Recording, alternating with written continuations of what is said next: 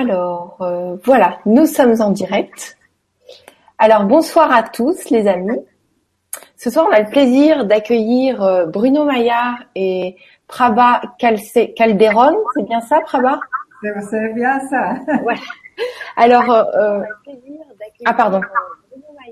Excusez-moi. Prabha Calderon, c'est bien ça, Prabha? C'est bien ça. Alors, voilà. Ah pardon. Excusez-moi. Alors, excusez-moi parce qu'en fait, le, le, logiciel Google a changé. Donc, je suis obligée d'être en direct pour voir les questions-réponses des auditeurs sur une autre page. Donc voilà. Maintenant, on commence. Je vais juste euh, vous dire bonsoir à toi. Bonsoir Bruno. Bonsoir Gwendoline. Et bonsoir Prabha, bienvenue tous les deux. Merci beaucoup. Ah, merci beaucoup Gwendoline. Merci d'accepter cette invitation. ceux qui nous écoutent. oui, bonsoir à tous.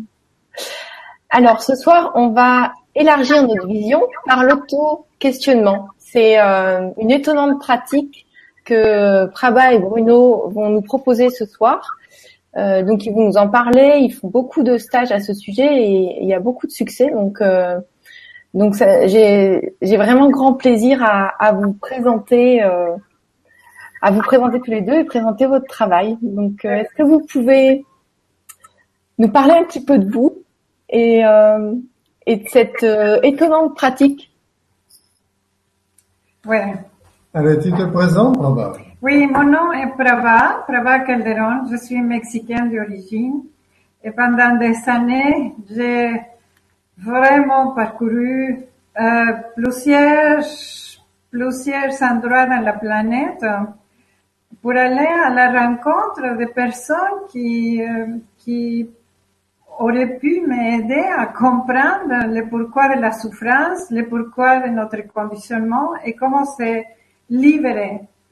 Et j'ai trouvé des personnes extraordinaires qui m'ont donné tous ces enseignements et à partir de là, euh, j'ai créé euh, dernièrement ensemble avec Bruno, on, est mariés, on est un couple qui dialogue beaucoup et qui propose un processus d'auto-questionnement pour se libérer, pour se réveiller des conditionnements de toute la vie. Si tu veux présenter. Voilà, donc moi je m'appelle Bruno Maillard. Et c'est vrai que nous travaillons ensemble dans une intention précise. C'est-à-dire que l'auto-questionnement est un moyen de comprendre par soi-même les sources de sa propre souffrance. Autrement dit, ce soir, on ne va pas vous donner des recettes de bonheur. On va vous, euh, on va vous faire voir comment il est possible, en se posant les bonnes questions, en se posant des vraies questions, d'avoir des véritables réponses sur ce qui se passe et sur ce qui pourrait se passer. Oui. Et on va commencer avec quelques questions maintenant. Et ah, déjà, génial. Déjà. Mais cette question, je vais la lire.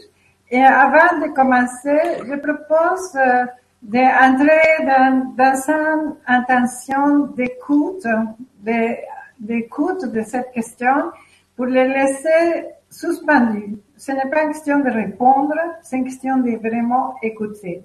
Et pour cela, je propose de bien s'asseoir, de sentir comme le bassin est lourd sur le siège, de sentir la respiration. Je ne propose pas de respirer profondément, except si vous avez envie de le faire. Alors respirez profondément, faisez deux ou trois respirations profondes et vraiment ressentez l'expiration complètement à partir. Laissez toutes les tensions se libérer et puis voyez comment il y a une petite pause entre chaque mouvement de la respiration. Quand on commence à respirer, quand on termine, il y a une pause. Et on reste dans cette euh, sensation de la respiration et je vais lire quelques questions.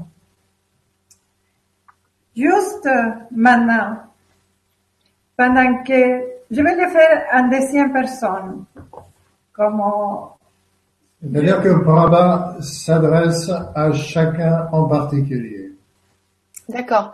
Est-ce que on a le temps d'écrire la question? Non, non, non, il faut pas écrire la question. Si vous voulez les questions, vous pouvez nous écrire après. On vous envoie les questions. Maintenant, vous vous posez, vous respirez et simplement écoutez. Juste maintenant, pendant que tu respires, sans les pensées, sans les associations, sans les interprétations, es-tu supérieur ou supérieur? Es-tu inférieur ou ni l'un ni l'autre? Juste maintenant, pendant que tu respires, sans les pensées, sans les associations, sans les interprétations, es-tu incorrect? Es-tu correct? Ou ni l'un ni l'autre? Juste maintenant, pendant que tu respires, sans les pensées, sans les associations, sans les interprétations, es-tu parfait? Es-tu imparfait? Ou ni l'un ni l'autre? Juste maintenant, maintenant, sans les pensées, sans les associations, sans les interprétations, es-tu sans valeur? Dois-tu prouver que tu as beaucoup de valeur? Ou ni l'un ni l'autre? Juste maintenant, pendant que tu respires, sans les pensées, sans les associations, sans les interprétations, es-tu incompétente? Es-tu compétente? Ni l'un ni l'autre? Juste maintenant, sans les pensées, sans les associations, sans les interprétations, es-tu adéquate? Es-tu inadéquate? Ni l'un ni l'autre? Juste maintenant, pendant que tu respires, sans les pensées, sans les associations, sans les interprétations, es-tu inexistante? Dois-tu prouver que tu existes? Ou ni l'un ni l'autre? Juste maintenant, sans les pensées, sans les associations, sans les interprétations, es-tu seul et séparé? Dois-tu te relier? Ou ni l'un ni l'autre? Juste maintenant, pendant que tu respires, sans les pensées, sans les associations, sans les interprétations, es-tu impuissante et démunie? Es-tu surpuissante?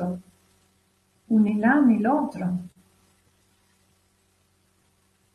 Juste maintenant, sans les pensées, sans les associations, sans les interprétations, es-tu sans amour? Dois-tu chercher l'amour? Ou ni l'un ni l'autre? Juste maintenant, sans les pensées, sans les associations, sans les interprétations, es-tu l'image que tu représentes devant les autres? Es-tu l'observateur de cette image? Ou ni l'un ni l'autre?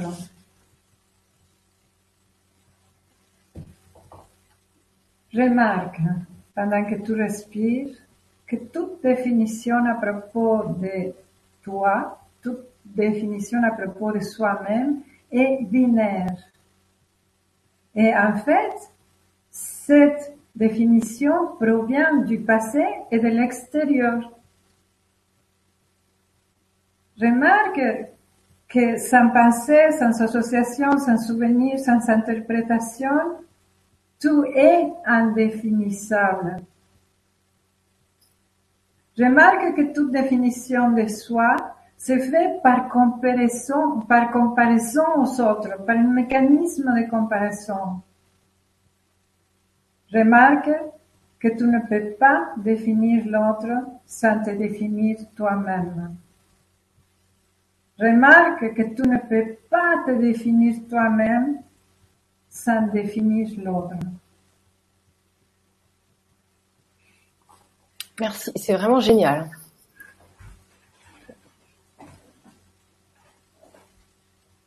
Brava vient de dresser une liste de définitions binaires de soi. Et parmi ces définitions binaires de soi, il y en a qui ne vous ont pas parlé. Et puis d'autres, au contraire, qui vous ont frappé de plein fouet.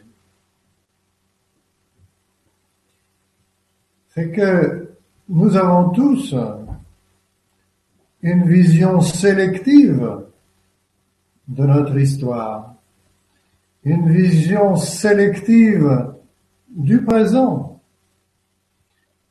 une vision subjective de ce qui nous arrive et de ce que nous sommes.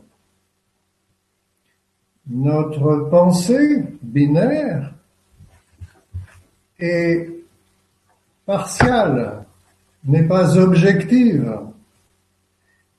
Et pourtant, en mode automatique, nous pensons exister par notre pensée.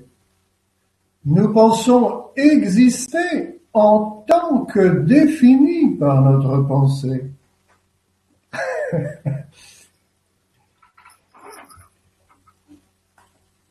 Cette confusion entre pensée et existence, entre pensée et définition de l'existence et existence, entretient des peurs, entretient des sensations de limitation, entretient des raideurs, entretient encore, comme je l'ai dit au début, des focalisations d'attention, c'est-à-dire des façons de ne voir qu'une partie de la réalité, qu'une partie de ce qui arrive.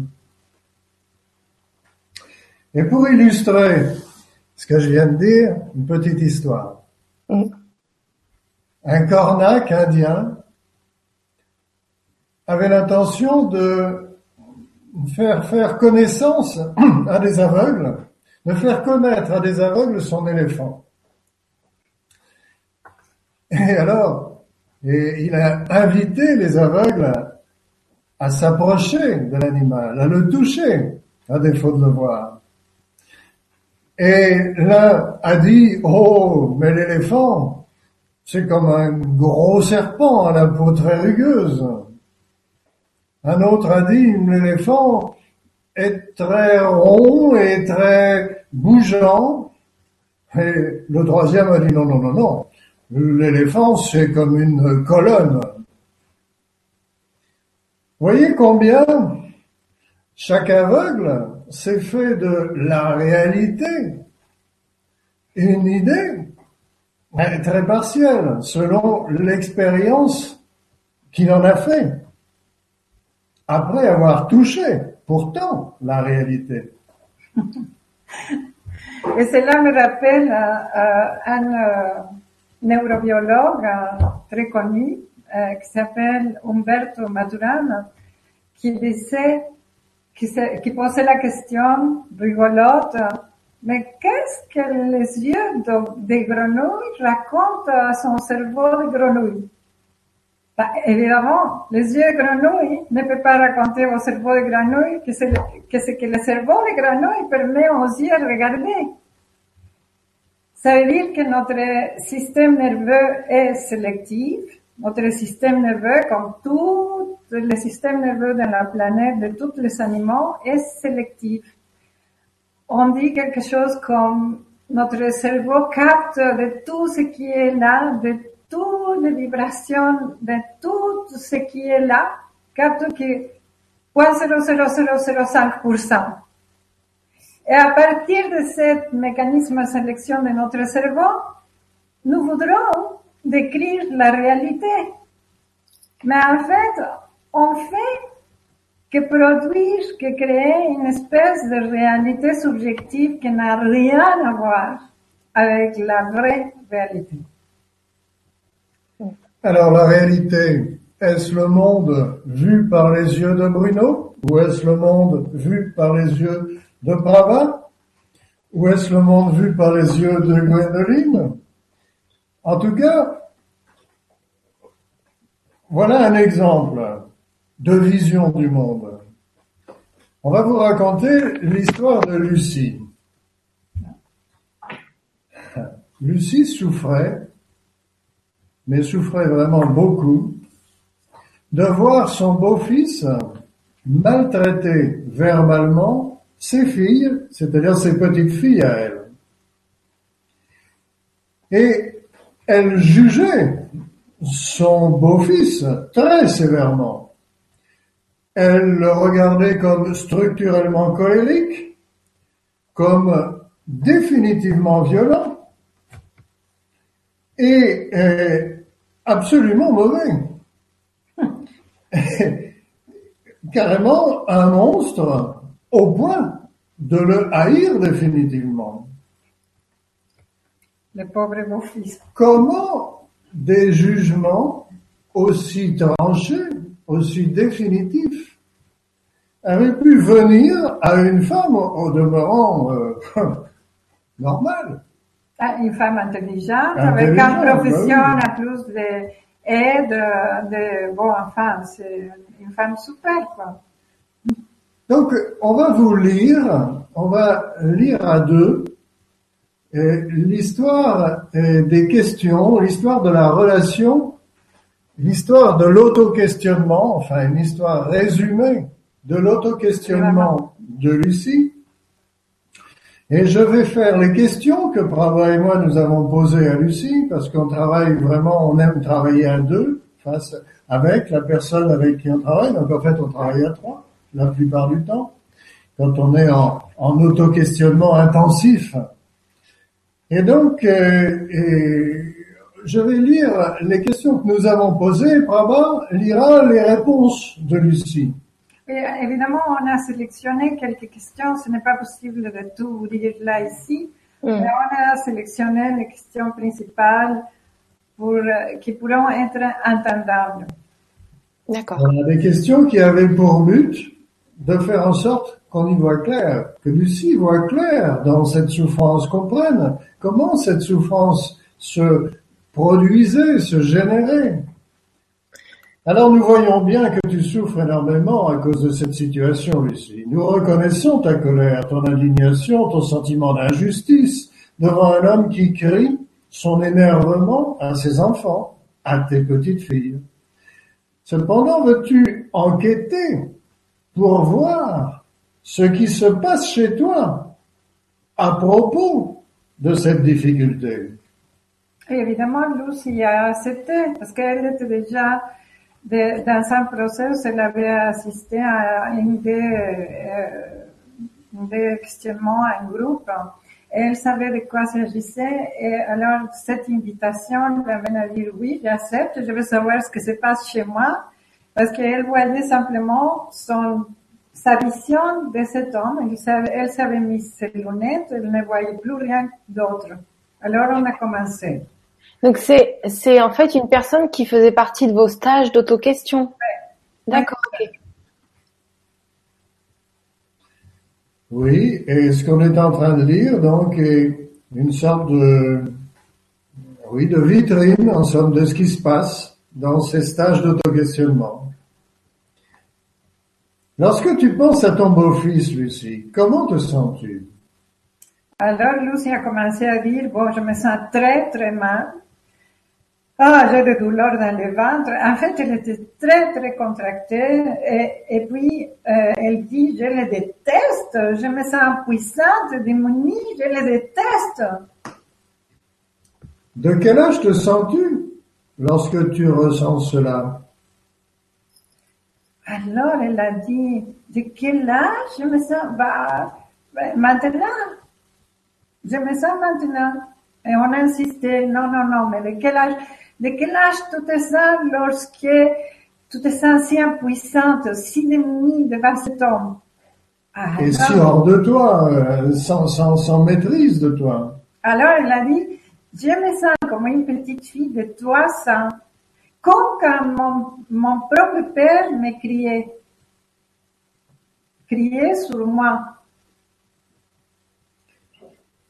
Lucie, qui a été le modèle pour toi de faire cette, de faire de cette sensation d'impuissance bien compréhensible face à la colère de ton père, une détestation des hommes verbalement violents. Alors elle était surprise avec la question parce qu'elle s'est dit, oh, Tito, mais c'est ma grand-mère. Ma grand-mère était aussi furieuse, la, la maman et ma maman étaient furieuses auprès de mon père parce que elle, il criait aussi. Et donc Lucie dit, oui, euh, c'est, elle était exactement comme moi, elle haïssait autant que moi les hommes qui criaient. Mais en faisant de ton père un homme à détester, quel message ta grand-mère a-t-elle communiqué à la petite Lucie? Parle de Lucie à la troisième personne, de la petite Lucie à la troisième personne, s'il te plaît. Bon, alors il a dit, mais euh, la grand-mère a fait sentir à cette petite Lucie que son père était très très mauvais, qu'il était dangereux et qu'il pouvait me faire du mal. Qu'il pouvait me faire du mal. Parle à la troisième personne, s'il te plaît. Maintenant, regarde. Si la petite Lucie prend exemple sur sa grand-mère, quelles sont les conséquences pour cette petite fille? Bon, si la petite Lucie prend exemple de sa grand-mère, alors la petite Lucie a peur des hommes. Elle se sent séparée de son père de toutes les de la planète, de, la planète, a dit Lucie. Et si inconsciemment, Lucie adulte se confond avec la petite fille du passé, quelles en sont les conséquences au présent? Bon, mais la petite Lucie a toujours peur des hommes. C'est ça. Eh oui, Lucie. Et la conséquence de cela? Ah, moi, euh, je ne peux pas vivre avec eux. la troisième personne, s'il te plaît. Ah bon, Lucie, cette petite fille du passé, confondue avec l'adulte que je suis aujourd'hui, ne peut pas vivre durablement avec un homme, je t'assure. Et la conséquence de cela? Ben, Que cette petite fille se sent toujours seule et séparée dans un monde euh, hostile qui, qui lui fait peur, quoi. Maintenant, regarde. Lorsque cette petite fille se trouve face à son beau-fils, qu'est-ce que la petite Lucie du passé se fait à elle-même? Ah ben, dit Lucie, la petite Lucie remine cette situation, elle ne pense plus qu'à ça, elle ne se, elle se fait mal à elle-même parce qu'elle pense qu'à ça. Quand, quand je suis avec ma fille, dans la maison de ma fille avec le beau-fils, alors, bah, je ne suis pas bien avec moi-même, je suis toute contractée, euh, je fais sentir que je suis mal. Euh, cette petite Lucie souffre beaucoup. Et que serait l'importance pour elle de se faire mal à elle-même? Je ne sais pas. Je ne sais pas, elle a dit. Je ne sais pas.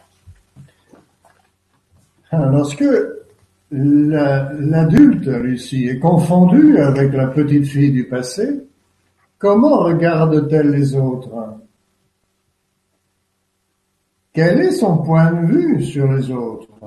Commence par ton beau-fils, s'il te plaît. Quel est son point de vue sur son beau-fils?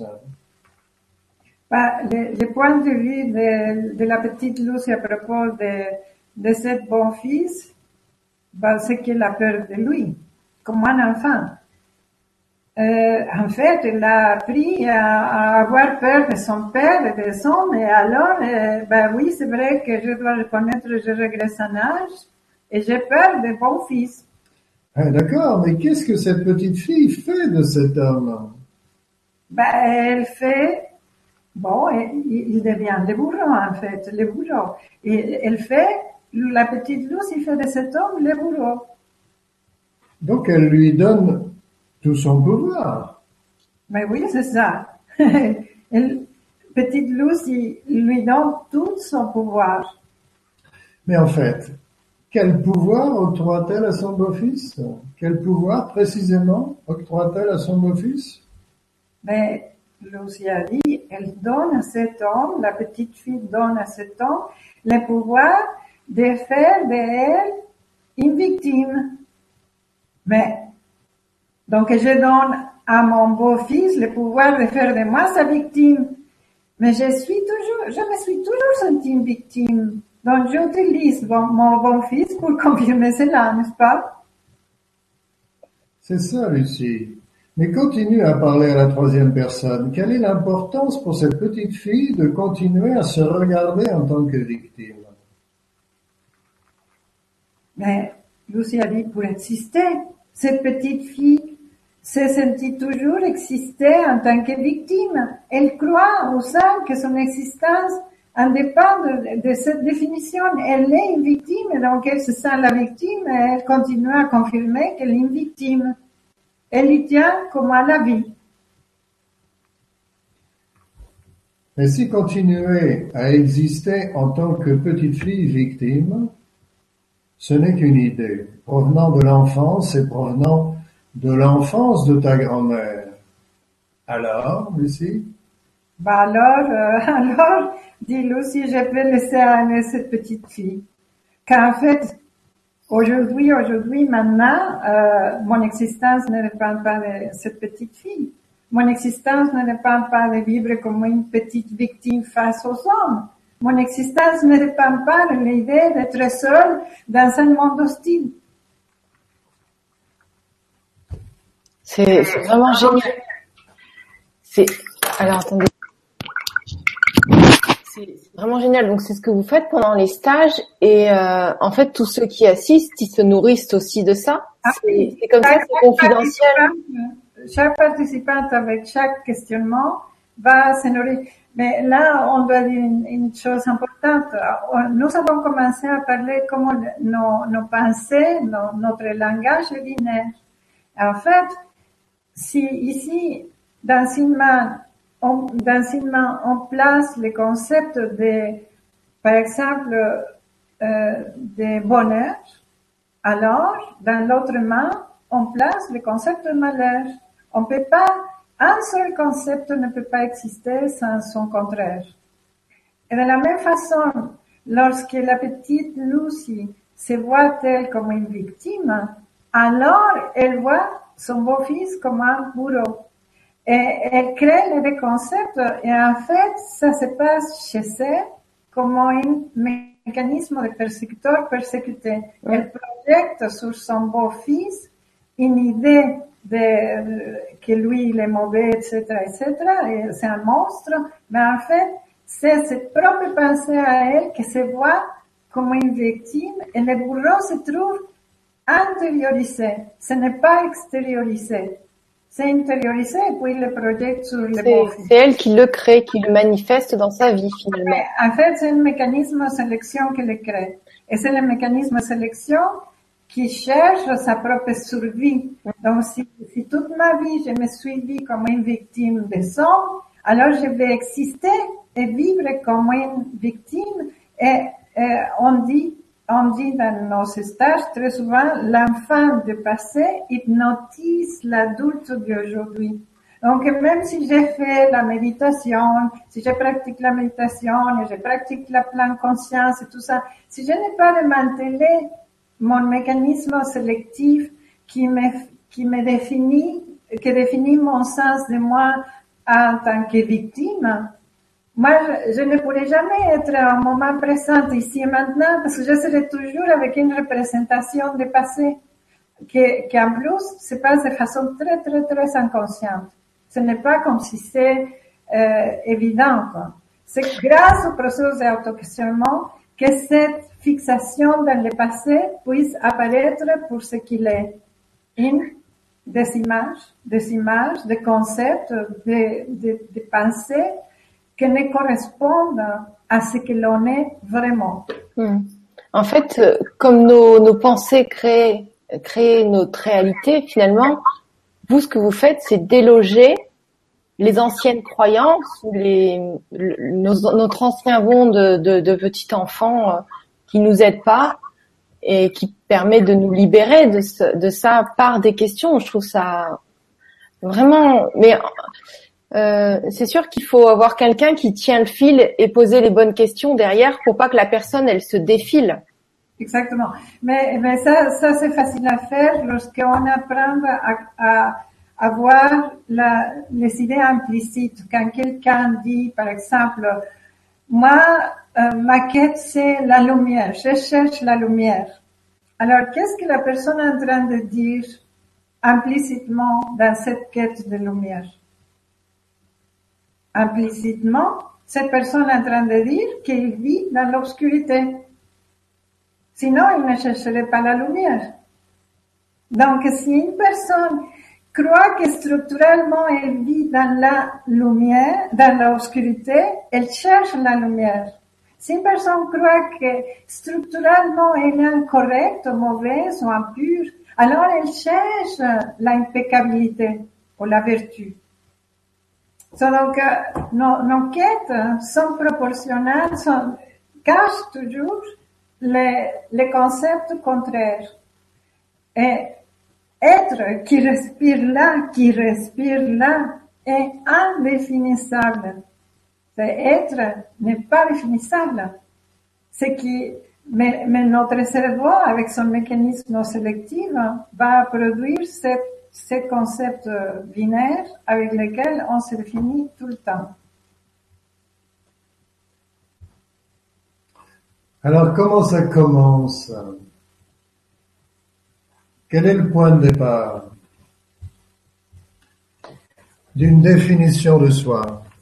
On peut donner des exemples. Seulement, soi-même personnellement, on ne se souvient pas de ce point de départ. Il est occulté.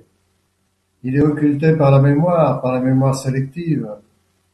Mais voyons comment ça se passe. On peut Pensez par exemple à un tout petit enfant qui est euh, à l'âge où on commence euh, à pouvoir, le cerveau commence à arriver à maturité pour commencer à pouvoir se regarder lui-même, se faire des idées à propos de lui. Et alors l'enfant va par exemple crier, appeler sa mère, elle ne va pas venir tout de suite et il va commencer à interpréter ce retard. Alors, comment va-t-il l'interpréter? C'est assez aléatoire. Mais l'un va se dire, mais si je crie et que maman ne vient pas, c'est parce qu'elle ne m'aime pas. Et il va commencer à bâtir ce, château de cartes intellectuel. Je suis celui qui existe en tant que pas aimé. Ça va devenir comme un noyau mental principal par lequel il croit exister. Un autre enfant fera une autre traduction du même événement. Si maman ne vient pas, mais c'est parce que je ne sais pas crier correctement. Je suis pas compétent. Et alors, il va commencer à construire cette idée qu'il existe en tant que pas compétent. Mais attention, s'il construit cette idée, il va y tenir beaucoup, il va y tenir comme à la vie. Et au fur et à mesure que en grandissant, des événements vont arriver, il les interprétera, il interprétera tout ce qui arrivera dans le paysage, à, travers, il interprétera le paysage à travers ce filtre. Toujours, il focalisera son attention sur la question, est-ce que ça prouve bien que j'existe? En tant que ce que je crois être l'existence C'est-à-dire, par exemple, en tant qu'incompétent ou en tant que n'ayant pas de valeur ou que sais-je. Voilà comment se, construit une idée, un noyau mental attaché à l'existence. Alors Bruno est en train de parler de quelque chose, euh, il, explique, il donne un exemple euh, très très simple mais dans nos ateliers intensifs avec une seule personne, nous, nous écoutons des histoires vraiment flagrantes, des histoires euh, vraiment douloureuses, euh, où, il y a des gens qui, par exemple, ont, eu un, père ou une mère euh, alcoolique, dépressive, ou, ou, avec un trouble mental, ou beaucoup d'autres situations qui se sont passées dans leur vie, qui sont vraiment très, très euh, traumatisantes. Et l'enfant, évidemment, euh, ne peut pas dire à, à, sa mère, mais maman, tu es tout le temps dépressif, que se passe-t-il? Donc, euh, l'enfant va se sentir euh, coupable des de, de malheurs de sa mère, par exemple. Et il, il, ne va pas être capable de voir la, ce qui se passe vraiment. Son mécanisme de sélection va le faire sentir que c'est lui le coupable de ce qui se passe dans la famille. Il commence à se définir. Et cette définition reste, euh, comme dit Bruno, comme un noyau mental qui est occulté. Et après vient une espèce de compensation la quête de compenser, pour compenser cette noyau mental.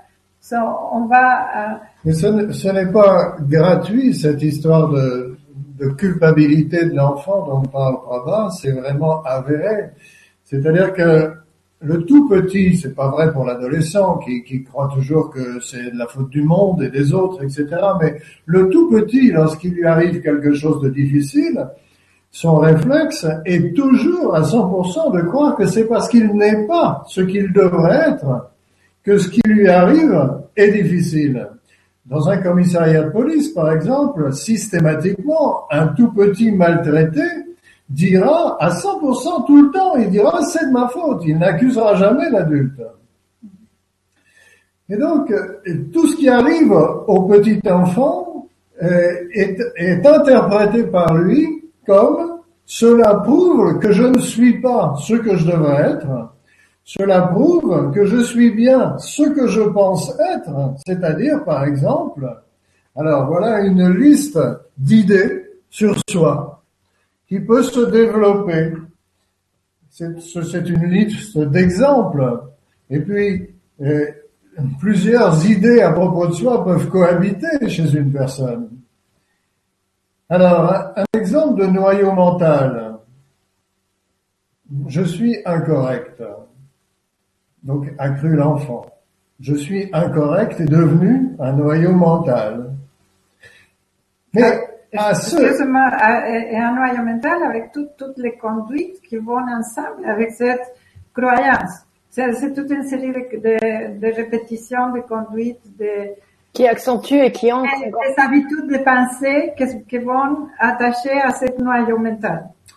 Mais vous concevez bien tous que c'est très inconfortable de se croire incorrect et encore plus inconfortable de se croire exister en tant qu'incorrect. Pourtant, et, enfin, dans cette situation, une réaction, une compensation est cherchée. Donc la compensation, ben, c'est de devenir, euh, par réaction, de, de, devenir vertueux ou de devenir impeccable, enfin de devenir ultra correct. Voyons le, le noyau mental, je suis sans valeur, acquis tout aussi aléatoirement, mais une fois qu'on y croit, je suis sans valeur. Ben, en réaction, je cherche à prouver ma valeur en remplissant les besoins des autres, par exemple en rendant des services, euh, même au prix de, de, s'oublier soi-même. Oublier euh, mes propres besoins. Ben oui, un autre, euh, un autre noyau mental, je suis incompétent. Hmm. Je suis incompétent, je suis structurellement incompétent, a cru l'enfant. Je suis structurellement incompétent peut devenir un véritable noyau mental, une sensation d'exister en tant qu'incompétent. Alors je cherche à prouver ma compétence. Je passe ma vie à prouver ma compétence, alors que je suis ni plus ni moins incompétent qu'un autre, mais, mais ça devient ma focalisation d'attention. Je pense qu'à ça, même en faisant semblant de, de, prouver, enfin, en faisant semblant pour prouver mes capacités éventuellement. Et en faisant semblant de beaucoup de choses, euh, si, si je suis, euh, par exemple, si je suis en train de donner simplement du massage, bah c'est un travail très très valable. Mais alors, si je me sens incompétent, je peux faire des trop dans le massage. Ou, je peux m'inventer, faire semblant, m'inventer l'idée qu'avec mon contact, les gens vont se transformer et vont devenir, je ne sais pas, ils vont trouver la lumière, par exemple. Donc, il y a une idée de faire semblant de quelque chose par, par compensation à cette idée d'être incapable de faire ou d'être incompétente. Oui, vous, comprenez combien ça peut être fatigant de, de passer sa vie à prouver euh, des choses pour se soigner, pour contrer des croyances, parce que c'est, c'est, c'est passer sa vie à, à chercher l'inatteignable en fait. Donc un autre noyau mental, je suis inadéquate. Je cherche à devenir adéquate et à trouver ma place en devenant très particulier, par exemple, pour prouver mon, mon adéquation totale. Ou bien je n'existe pas. Ah, c'est, c'est, cette noyau mental très très fort. Hein? C'est vraiment une sensation de non-existence. C'est un des plus pénibles, des plus handicapants, euh, un de ceux qui coincent le plus. Et alors, euh, je cherche à exister par mon observation des autres à distance et en obtenant des, connaissances abstraites. Euh, oui, parce que j'ai pas envie d'y aller de trop près, j'ai pas envie de me frotter aux autres, j'ai pas envie de la, la- sensation de ne pas exister face aux autres qui existent, euh, ça donne euh, plutôt envie de prendre, euh, de garder des distances. Cet autre noyau mental, je suis seul dans un monde hostile. Seul, séparé. Séparé de tout et de tous. Alors passer sa vie à chercher le lien en partant de ce présupposé à propos de soi, je suis structurellement seul dans un monde hostile, je cherche à me réunir, Ouais, je cherche toujours, je cherche toujours, toujours et partout. À me réunir, y, y compris à me réunir avec l'univers ou, ou, ou à me réunir à moi-même. Donc beaucoup de gens disent, je vais me réunir avec moi-même. Oui, mais qui, qui veut se réunir avec soi-même est en train de dire implicitement qu'il est séparé, qu'il est fragmenté. Qui veut se réunir avec l'univers croit qu'il est séparé de l'univers, alors que la unité absolue, qui est, euh, personne n'est séparé de l'univers. Mais celui qui se sent seul et séparé veut se réunir avec l'univers. L'univers et, soi sont la même chose. Y a pas, on, est tous fait la même substance. Et, l'identité mentale qui croit je suis seul et séparé, Waouh, c'est ça, séparé de tout, quoi. On n'a pas fini de vous donner des exemples d'images de soi catastrophiques, mais je voudrais éclairer un petit peu quand même la soirée parce que c'est vrai que c'est pas drôle de, parler comme ça de, de choses pénibles. c'est que on est bien en train là de parler d'idées imaginaires sur soi, Exactement. d'idées imaginaires sur soi provenant du passé. C'est là que disait Bruno, qu'on confond, euh, on confond notre imaginaire avec la réalité, on confond nos, nos pensées avec, euh, chacun, chacun confond, euh, fusionne une définition de soi avec l'existence, ou chacun confond ses pensées avec la réalité. Et cette confusion se démantèle par un processus d'auto-questionnement. C'est-à-dire que cette, ces croyances à propos de soi, catastrophiques, qui entraînent un, comment dire, des réactions épuisantes, parce que comment réagir efficacement à une croyance? Alors, c'est, que tout ça, c'est du, du mental, c'est des idées. Et quand on le réalise, quand on voit comment ça s'est construit dans l'enfance, quand on voit comment ça s'est construit dans l'histoire personnelle, quand on voit combien c'est de l'imaginaire, alors ça peut s'écrouler, tout simplement. Le château de cartes peut devenir ce qu'il a toujours été, c'est-à-dire un château de cartes. Ça peut cesser, ça peut s'arrêter. Autre noyau mental? Oui. Un autre noyau mental, je suis incomplet. Incomplet. Incomplet, structurellement incomplet. Comme si être pouvait être incomplet. Oui, parce que Prabhupada dit être. Être, ce qui respire, être, la conscience absolue qui est là et qui n'est pas définissable ni divisable. Et quelqu'un se définit comme étant incomplet. Vous voyez, là, c'est impressionnant, quoi. Observez que ni vous ni moi ne pouvons être, euh, comment dire, plus ou moins. Être plus, être moins. On ne peut pas ne pas être, tout simplement. Et on ne peut pas être plus complet ou moins complet. On est. On est absolument ce qui est, quoi. Et alors, cette personne qui se sent incomplète, qu'est-ce qu'elle va faire pour compenser? Elle va chercher la complétude. Voilà, mais ce qui se passe, c'est que nous ne pouvons pas ne pas être et pourtant le doute nous vient. Et alors quand le doute nous vient, nous cherchons à définir être. Qu'est-ce que c'est qu'être?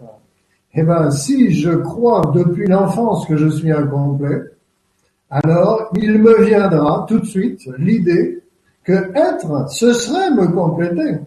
Ça serait la complétude. Ça correspond à une focalisation d'attention qui dure depuis X dizaines d'années.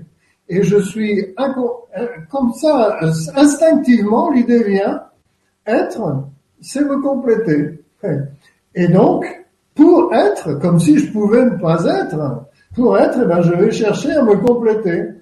Alors me compléter comment? Ben, En vivant des, choses extraordinaires, en multipliant les expériences euh, fantastiques, en jouant Peter Pan par exemple. Une autre focalisation d'attention, alors typiquement enfantine, je suis impuissant et démuni, ben oui. Qui c'est, le drame de l'humanité. Euh, alors que le petit euh, euh, du cheval ou du lion suit sa mère dans les minutes qui suivent sa naissance, nous pendant des dizaines d'années, nous nous regardons comme à la merci, comment dire, comme, comme dépendant complètement des grandes personnes. Donc je suis impuissant et démuni, croyance d'enfant eh ben, je cherche évidemment à devenir surpuissant, et même au prix de ma propre vie et de celle des autres. Les faits divers à la télé en sont remplis de ces, de ces phénomènes. Suis-je sans amour? C'est notre noyau mental. La croyance que je suis sans amour. Alors je cherche à Et ça, c'est très, très commun. C'est terrible. Je cherche à devenir surément comme si l'amour n'était pas déjà là, comme si, comme si l'amour était localisé dans une personne. L'amour est partout, partout. L'amour est, est. La personne qui croit je suis sans amour croit que l'amour pourrait être localisé dans une personne et croit qu'il ne pourrait pas être là. Et donc elle va se lancer à la quête de la, la quête de l'amour, la quête d'ouvrir son cœur, la quête de l'amour partout dans les endroits incorrects. N'empêche que celui ou celle qui se croit sans amour, qui croit exister en tant que sans amour, ben, va chercher à se suradapter aux autres, par exemple, jusqu'à oublier ses propres besoins. Et si par extraordinaire, on lui déclarait je t'aime, mais elle entendrait instinctivement, ou il entendrait instinctivement, mais c'est pas vraiment à moi que ça s'adresse. C'est pas vraiment à moi, puisque moi je suis, j'existe sans amour.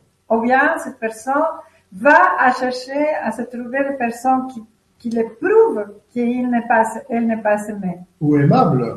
Qu'elle n'est pas aimable. Va chercher un conjoint, par exemple, qui va, qui va qui va, oui, qui va se comporter avec elle comme avec quelqu'un de pas aimable ou avec lui. un autre moyen mental, un autre doute fondamental à propos de soi, par lequel on a l'impression d'exister. Je suis fou. Et en réaction, je cherche à acquérir une réalité ultime, une vérité ultime, une existence ultime.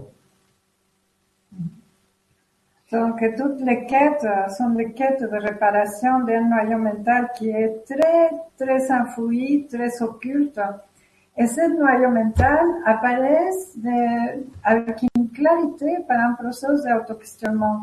Et quand la personne est capable de voir son noyau mental et de voir toutes les conséquences de ce noyau mental, qu'est-ce qu'elle se fait à elle-même avec ce noyau mental, qu'est-ce qu'elle fait aux autres avec ce noyau mental, alors tout d'un coup, elle commence à voir que tout ce qu'elle a fait toute sa vie, c'est de se raconter une histoire purement illusoire. Quoi. Il n'y a pas de noyau mental, il n'y a pas de compensation. Être de mère, être est préalable à toute idée qu'on se fait de soi.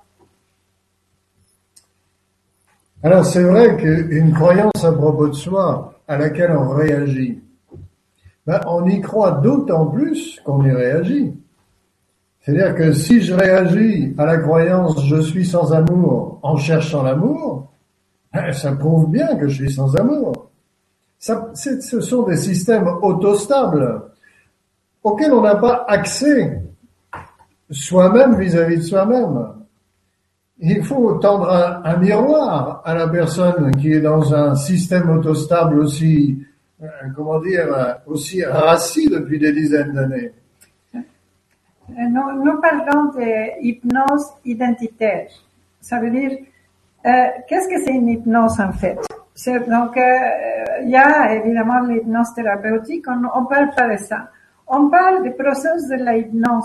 Par exemple, quand on entre dans une salle de cinéma et qu'on voit un film qui nous touche, il y a un personnage qui nous touche, on est comme hypnotisé toute la focalisation de l'attention sur ce personnage, sur ce scénario qui nous fascine. Mais de la même façon, l'enfant de passé s'est hypnotisé avec son scénario de l'enfance, avec les scénarios qui représentaient ses parents qui étaient très très grands, tout puissantes, qui, qui le donnaient à manger, qui le donnaient, qui, le, qui ont donné la vie, entre guillemets, c'est ce qu'elle a cru. Enfin, cet enfant était hypnotisé par tout ça, mais alors il s'est hypnotisé avec une définition de soi. Toute son attention se focalisait sur cette hypnose. Il, son identité euh, apparaît comme une définition de soi qui est très très enfouie. Si quelqu'un pourrait découvrir que cette identité est imaginaire et illusoire, tout d'un coup, waouh, c'est comme dire, je ne suis pas ce que j'ai cru être. Je ne suis pas ce que je crois être. Je suis. Je suis. Je suis. Et je suis sans aucune définition. C'est ce que je ne peux pas ne pas être. Je suis ce que je suis. C'est, c'est la pulsation de la respiration. En sanskrit, la pulsation de la respiration, c'est hamsa. So ham. Hamsa. Je suis cela. Cela je suis. Mais c'est là indéfinissable. Je ne peux pas me définir comme étant ceci ou cela. C'est impossible. Je ne suis pas mon histoire. Oui. Est-ce que, est-ce que je peux vous poser une question euh, d'une auditrice ou oui, vous oui, voulez continuer euh... Oui, non, non, non, peut. Hein, Bruno, t'en penses quoi? Vas-y. Ok. Alors c'est juste euh, Liexi qui nous dit bonsoir à tous les trois et merci infiniment pour votre partage. L'exemple du début de la conférence me parle beaucoup plus que la théorie. Merci. Le secret serait-il d'identifier à chacune de nos pensées négatives, par exemple, je ne suis pas à la hauteur, je suis toujours victime, etc., que nous sommes à ce moment précis dans l'illusion et que nous devons revenir immédiatement et simplement au moment présent, au je suis, au fait d'être, pour supprimer définitivement nos croyances erronées et redevenir créateurs et créatrices de nos vies. Merci beaucoup à tous les trois, belle soirée et merci pour cette conférence. Alors, est-ce que vous pouvez répondre à cette question? Parce Bah, que revenir dans le moment présent, euh, Merci pour ces belles injonctions. Nous devons vivre au présent. Nous devons abandonner nos croyances à propos de nous. Ben oui. Seulement, hum, comment faire pour le faire vraiment? Et qui va le faire? Et oui. Et donc, je propose que pour voir, que pour abandonner des idées à propos de soi, ben, il faut les voir Ouais. pour abandonner, pour vivre au présent, et sans s'empoisonner la tête avec des interprétations du passé, ben, il faut voir comment se sont construites les interprétations au passé. Ce n'est pas comme, euh, ce n'est pas comme euh, la pensée magique, tu vois? Ah oui, je vais faire comme ça, tout, et je vais retourner à ce que je suis comme ça. Oui, peut-être si tu as pratiqué ça s'est fait naturellement, mais il n'y a pas quelqu'un qui le fait. L'agissant, le faiseur n'est pas là pour le faire. Par contre, si, si te sens, par exemple, dans, dans une sensation, je ne suis pas à la hauteur, ce n'est pas comme si maintenant, par pensée magique, tu vas retourner à toi et là, tout va bien, tout va bien cosmique, tout va bien comique. Parce qu'en fait, ce n'est pas comme ça. Tu dois voir exactement comment cette sensation de ne pas être à la hauteur s'est construite. Tu, dois- tu dois voir, tu- c'est comme cette sensation de ne pas être à la hauteur. Il y a comme, c'est comme un dragon de plusieurs têtes. Ce n'est pas seulement ne pas être à la hauteur. Ensemble avec ça, il y a mille choses que tu te sens et que tu crois être, y compris tu crois être l'effaceur qui va retourner comme par magie à je suis OK. C'est pour ça que juste avant que tu poses la question, Gwendoline, je disais, nous ne sommes pas notre histoire. Mais, pour le constater vraiment, parce qu'intellectuellement ça fait joli de dire ça, mais pour le constater vraiment et surtout pour le sentir, ben, il faut voir en détail comment je me suis pris pour mon histoire, comment je me suis pris surtout pour les interprétations qui me sont venues de mon histoire en détail. Mais ça, c'est ce que ça, c'est ce que vous proposez par la pratique de l'auto-questionnement. Il y a beaucoup de pratiques. Celle-ci, elle semble simple. D'ailleurs, euh, moi, je suis vraiment emballée par ce que vous proposez. Donc, on, va faire un atelier à ce sujet pour ceux qui sont intéressés à, à tester avec nous cette pratique-là. On donnera un atelier au mois de novembre. Je leur dirai à la fin de la conférence. Et comme ça, ça va être accessible à tout le monde et on va pouvoir être en petits groupes et tous interchanger, euh, bah, comme Lucie, comme vous avez fait avec Lucie. Sauf que vous, vous donnez des stages de deux, trois jours en immersion euh, pour que ce Oui. soit bien complet. Nous, on peut peut-être pas tous se déplacer. Pour ceux qui peuvent pas se déplacer, Euh, par exemple, bah, maintenant, on va donner l'accès. Euh, Les gens peuvent regarder notre site autoquestionnement.fr et là, il y a un stage qui se présente de temps en autre. On donne des formations aussi. Des formations à l'autoquestionnement qui durent pendant 10, 10 modules, des, des jours, un week-end tous les trois mois, quelque chose comme ça pendant deux ans. Mais euh, sinon, pour euh, les ateliers, par exemple, il y a la fin du mois d'octobre à Paris, dans le 14e. Mais sinon, la, la, ce qu'on fait vraiment qui, qui, qui va jusqu'au jusqu'au fond de toute cette euh, construction mentale, pour qu'une personne réalise à quel degré tout ça c'est illusoire, c'est nos intensifs de, de trois jours avec une seule personne. Ces intensifs, il y a un avant et un après. Ça, c'est certain, tout le monde l'a dit. Avec combien de personnes, t'as dit? Une Un- seule personne avec nous deux pendant trois jours. Ah bon?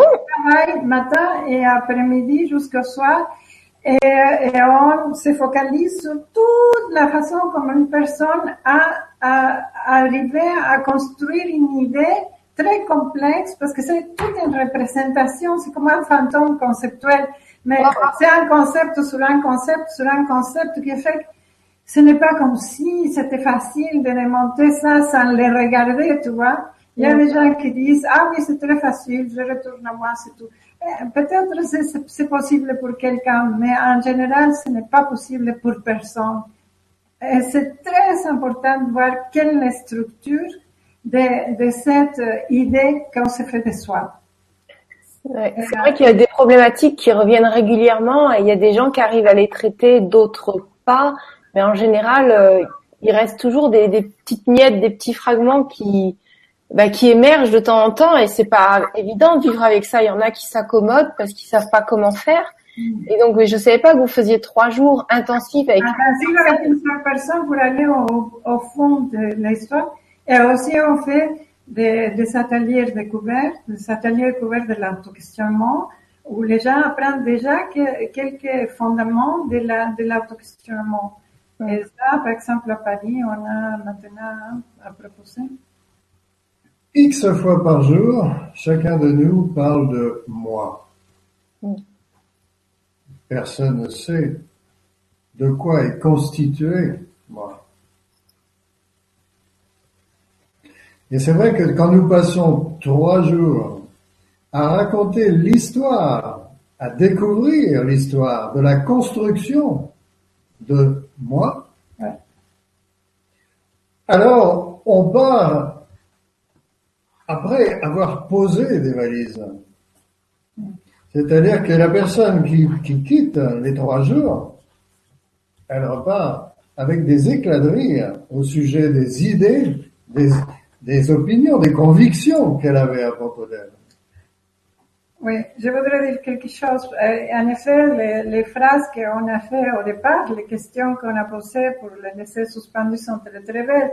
Donc, juste maintenant, sans penser, sans les associations, sans les interprétations, et tout sans valeur, a tout beaucoup de valeur, ou ni l'un ni l'autre. Évidemment, on entre dans un état de rien du tout.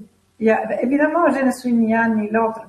Mais ça se dit facilement. Mais une personne qui vraiment se sent sans valeur, tu ne peux pas t'imaginer ce qu'elle souffre, quoi. Hmm. Et, comment, et combien elle essaie toute sa vie de prouver qu'elle a la valeur. Donc, une phrase si simple que ça, évidemment, t'amène à un espace d'état de, de non-moi pour un moment. Mais la personne qui, qui est dans cette construction mentale, ce n'est pas si simple. Se sentir sans valeur et accompagné de, c'est comme un arbre avec beaucoup de branches ou avec un, ou un dragon de plusieurs têtes, ce n'est pas si simple que ça. Donc ça, c'est facilement dit, mais la réalité, c'est que quand quelqu'un est conditionné à croire qu'il n'a pas la valeur ou qu'il n'est pas aimé, il y a toute une conduite. Par exemple, euh, Bruno nous disait, quelqu'un qui, qui se sent sans amour, c'est quelqu'un qui pour, pour la sentir que quelqu'un va la aimer, elle est capable de se suradapter, y compris à devenir un tapis pour quelqu'un, tu vois. Hmm. Vraiment, la suradaptation de cette personne peut être énorme. Il porte de lourdes charges. Il a toute une conduite à propos de cette histoire de ne pas avoir de l'amour. Ça, donc, ce n'est pas si facile. C'est, cette phrase sont, sont extraordinaires, c'est très très beau, et oui, je suis cool, maintenant, oui, mais pour un moment, mais quelle est ta construction mentale? Veux-tu vraiment questionner ta construction mentale? C'est ça qu'on propose. Hmm. Merci, Prava. T'es, t'es vraiment, euh, t'es vraiment engagé. Je vois, euh, enfin, à mon avis, euh, à deux comme ça, on, on peut pas y échapper à notre construction. C'est chouette. Que la chose est la découvrir parce que ce n'est pas si facile. C'était tellement inconscient. Les gens disent, on voit que l'iceberg et puis c'est toute la montagne en dessous, tu vois, c'est, c'est vraiment, oui, les constructions sont transgénérationnelles en plus. C'est les constructions sont venues de génération en génération en génération et arrivent à, à l'enfant et il reçoit sur la tête toute cette construction non verbale en plus.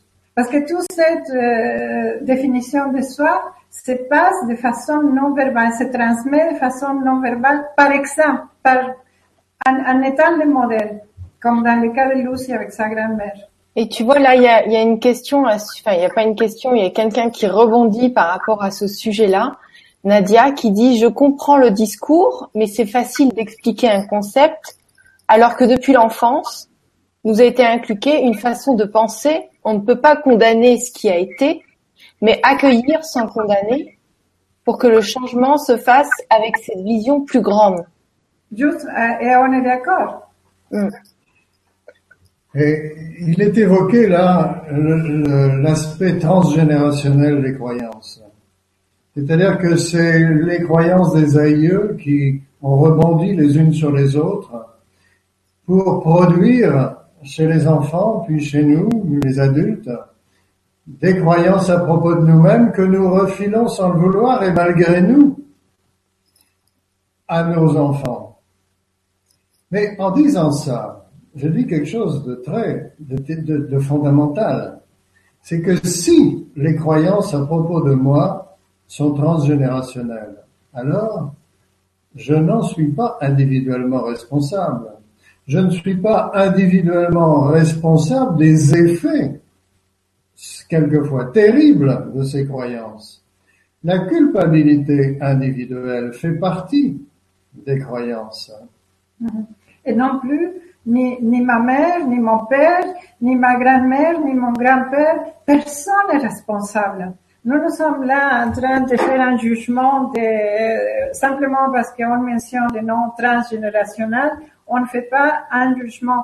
Au contraire, précisément les gens nous disent, mais ce processus d'auto-questionnement, c'est un respect. Un respect, il n'y a pas de jugement. Il n'y a pas de jugement pour personne. Parce que chacun de nous a vécu ce conditionnement transgénérationnel. Notre mère a été conditionnée, notre père a été conditionné, et les grands-parents étaient conditionnés, et aussi, et, et c'est à l'infini. Donc, on condamne personne, on simplement comprend que les conditionnements, la hypnose, les, les concepts, les croyances, que ce sont ancrés dans notre petite enfance et qui ont provoqué cette constante compensation, cette quête de réparation, cette quête de réparation. Nous formulons vis-à-vis de nous-mêmes des jugements et des sentences que nous n'oserions pas formuler vis-à-vis des autres. Et d'où nous viennent ces jugements et ces sentences? Ils nous viennent d'interprétations qui nous ont été soufflées par, par d'autres, des aînés ou des amis, qui sont eux-mêmes dans les mêmes démarches d'auto-jugement. D'auto-jugement imaginaire. La culpabilité est imaginaire. Mais pour le voir, pour voir qu'elle est imaginaire, alors il faut voir en détail comment elle s'est construite.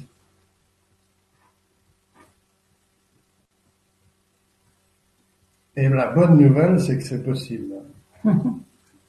Et la bonne nouvelle, c'est qu'il y a des changements remarquables.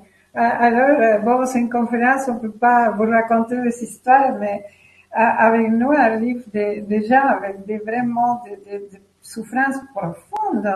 Et, et les souffrances profondes dont elles ne peuvent pas même décrire de quoi ils souffrent. Je souffre, je ne sais pas pourquoi. Euh, c'est ce qui me disait quelqu'un. On, on, a écrit un livre qui s'appelle Moi et moi-même. Moi et moi-même.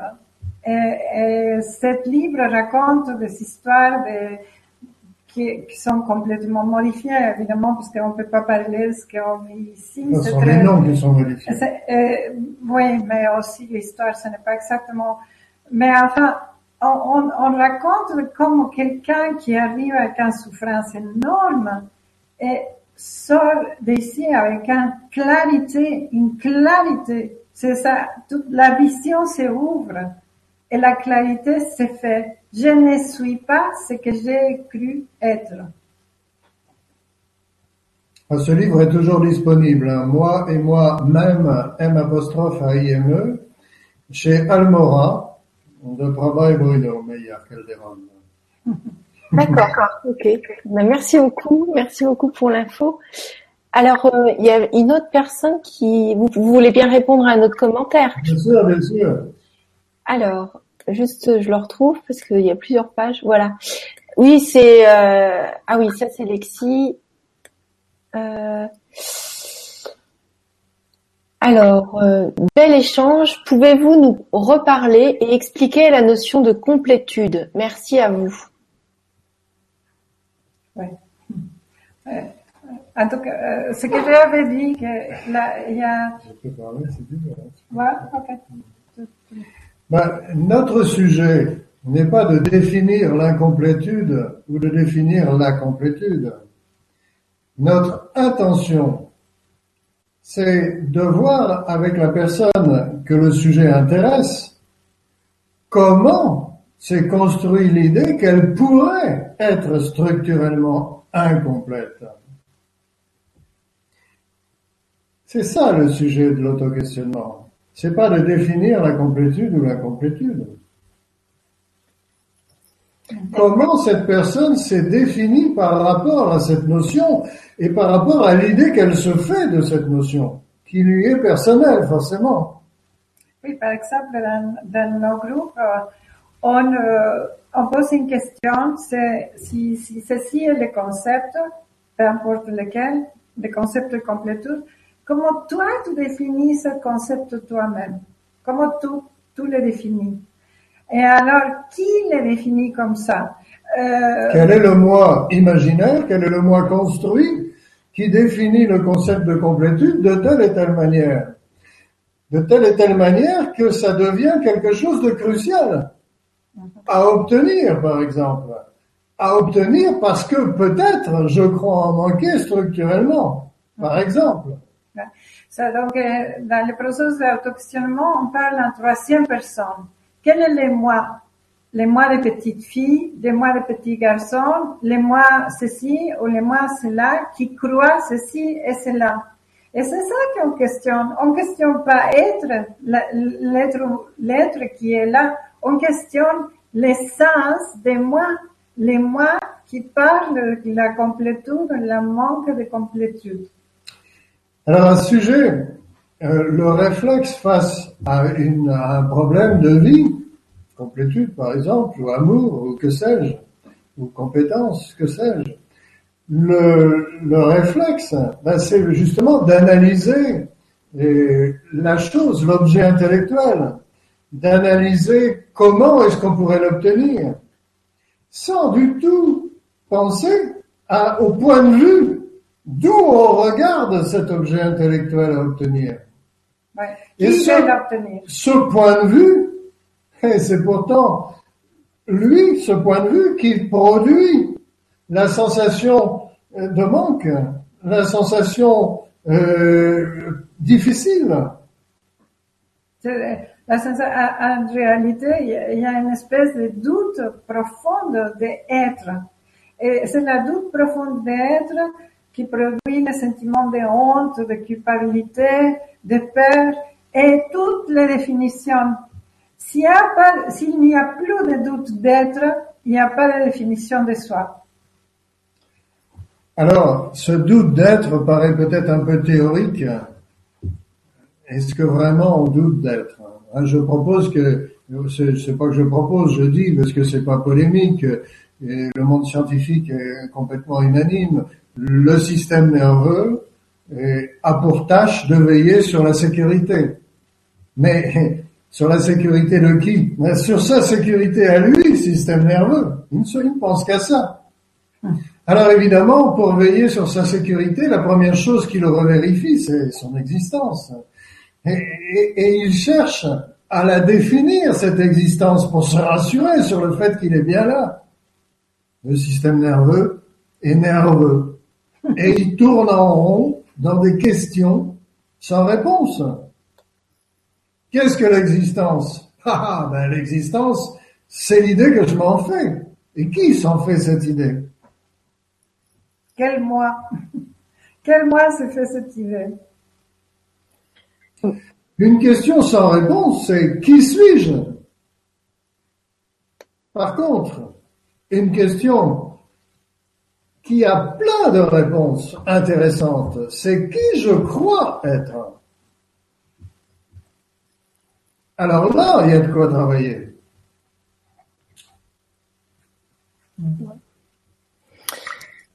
Ok.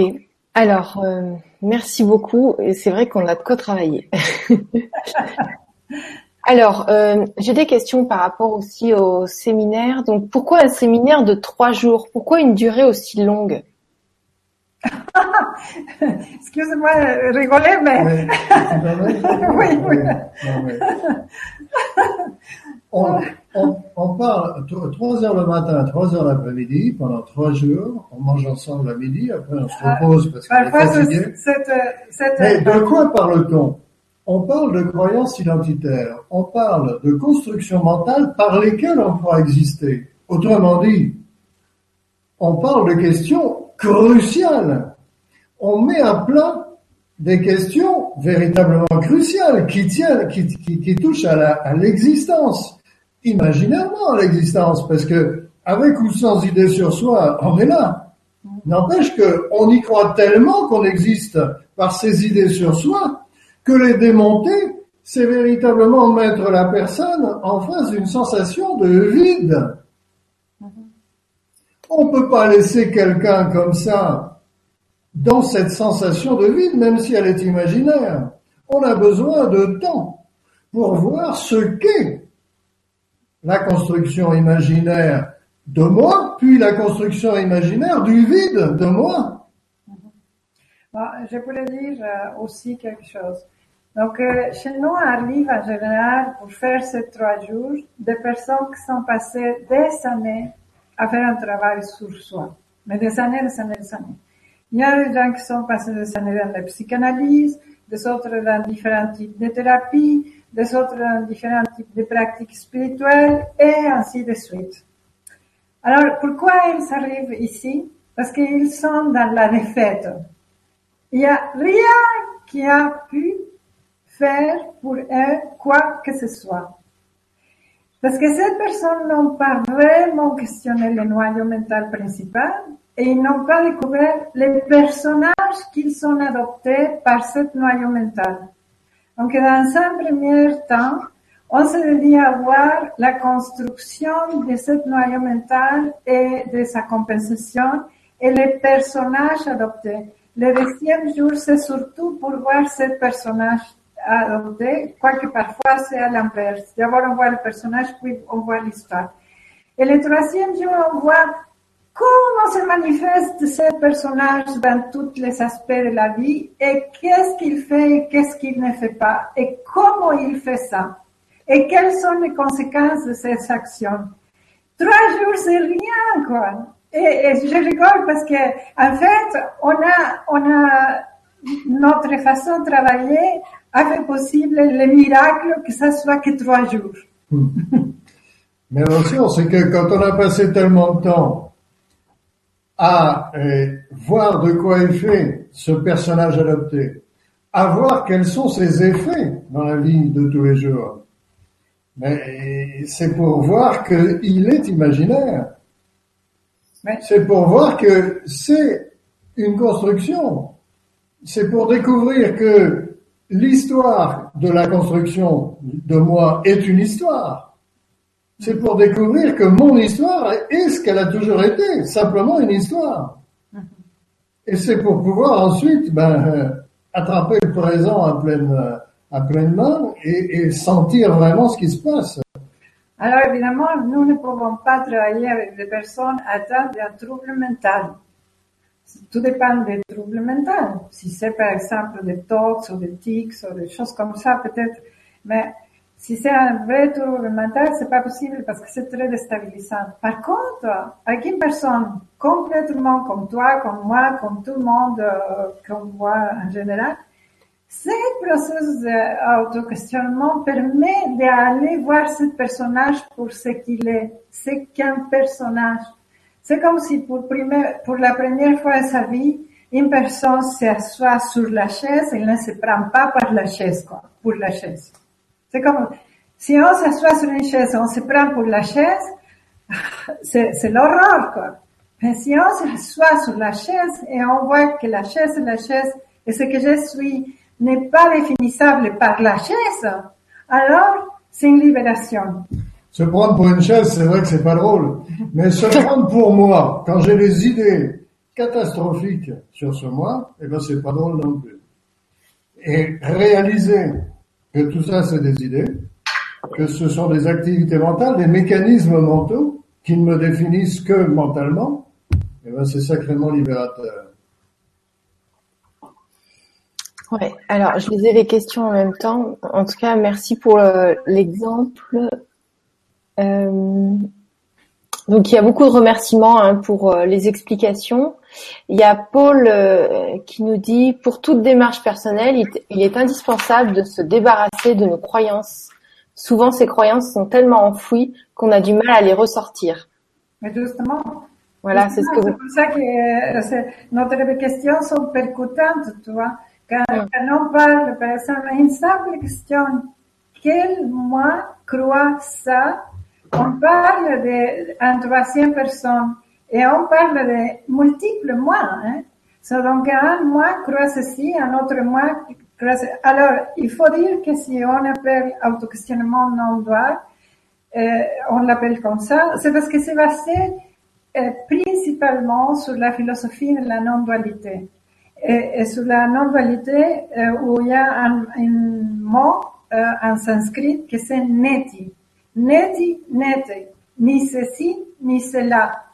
Je ne suis ni ceci, je ne suis ni cela. C'est la pratique de l'auto-questionnement qui te euh, amène à éliminer ceci et cela jusqu'à ce que tu arrives à, ce que tu es. Il n'y a pas un état, c'est ce que tu es vraiment. Ce n'est pas un état. Un état arrive et part. Ce qui est n'arrive pas et ne part pas. Ce qui est est. Alors, on a euh, Ariane qui nous dit bonsoir. Après avoir identifié les phrases de fond de nos histoires, quoi faire concrètement pour s'en libérer? Alors, qui dit ça? C'est moi moi entre guillemets. C'est-à-dire c'est moi qui regarde moi pour se libérer des idées à propos de moi. On voit bien que faire tout ça tout seul dans son coin, c'est pas si simple. C'est ça euh, la dualité imaginaire, parce que la dualité est imaginaire. Moi est une image mentale, qui regarde moi encore une image mentale, et le regard de moi sur moi, c'est encore une idée. Tout ça, c'est imaginaire. Pourtant, avec cet exercice d'équilibriste, on arrive à s'empoisonner la vie, tout seul dans son coin. Ce que nous proposons, c'est de mettre un grain de sable dans cette belle machine autostable, de poser des questions qui fassent que moi réalise que moi est une construction mentale. Et que l'observateur de moi et en construction mentale. Et que l'existence n'en dépend pas. Exactement. Si l'observateur et l'image sont des natures illusoires tous les deux, si l'observateur, le processus de regarder et l'image qu'il regarde sont des natures illusoires, alors nous ne pouvons pas nous libérer. C'est impossible. Simplement, on constate que c'est illusoire.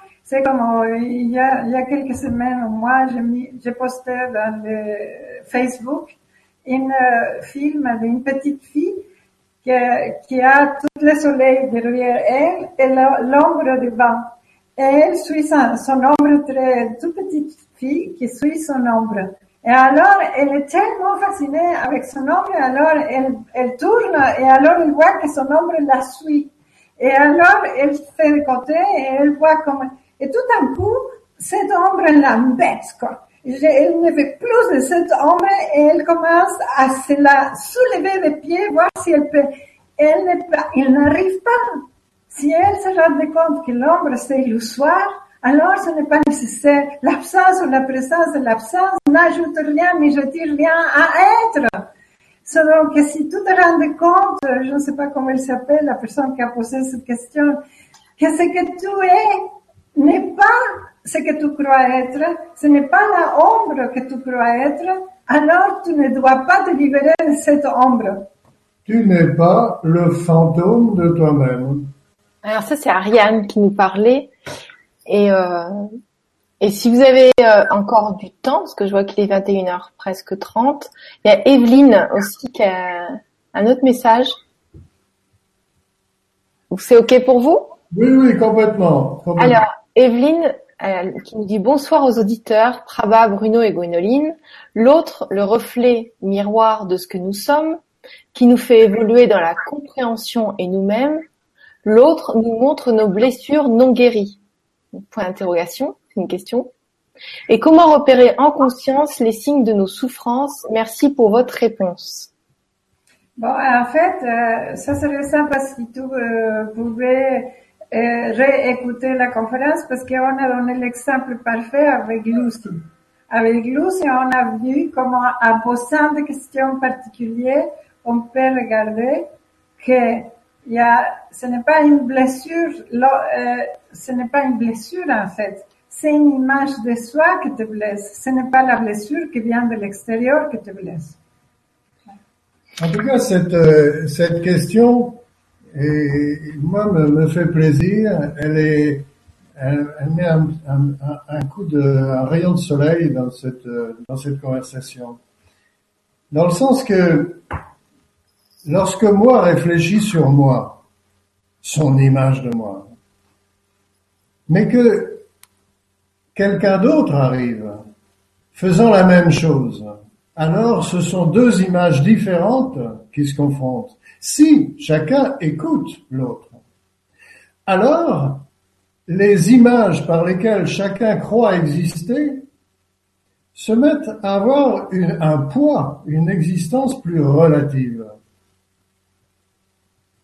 C'est vrai que écouter l'autre, écouter les convictions qu'a l'autre sur le monde et sur lui-même, rend relatif la construction le château de cartes intellectuel pour lequel nous nous prenons nous-mêmes.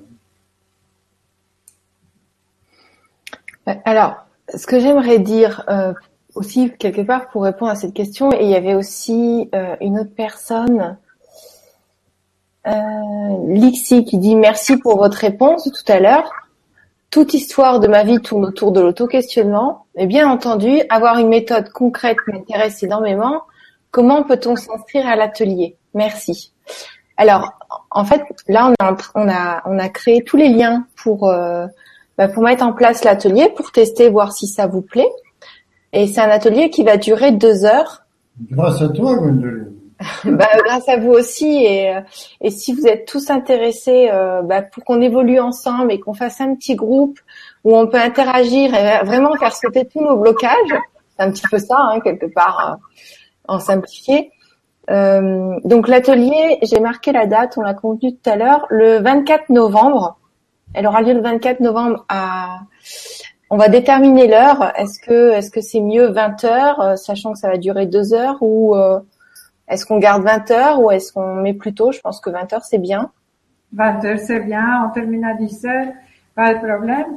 Et pour ceux qui s'intéresseront, vous, vous pouvez consulter notre site autoquestionnement.fr et alors là, vous allez trouver dans la section de euh, comment découvrir l'autoquestionnement euh, les, les, annonces des ateliers découverts. Le prochain, c'est en octobre, à la, à la fin d'octobre, le dernier week-end d'octobre. Donc ça, c'est les ateliers en physique. Hein.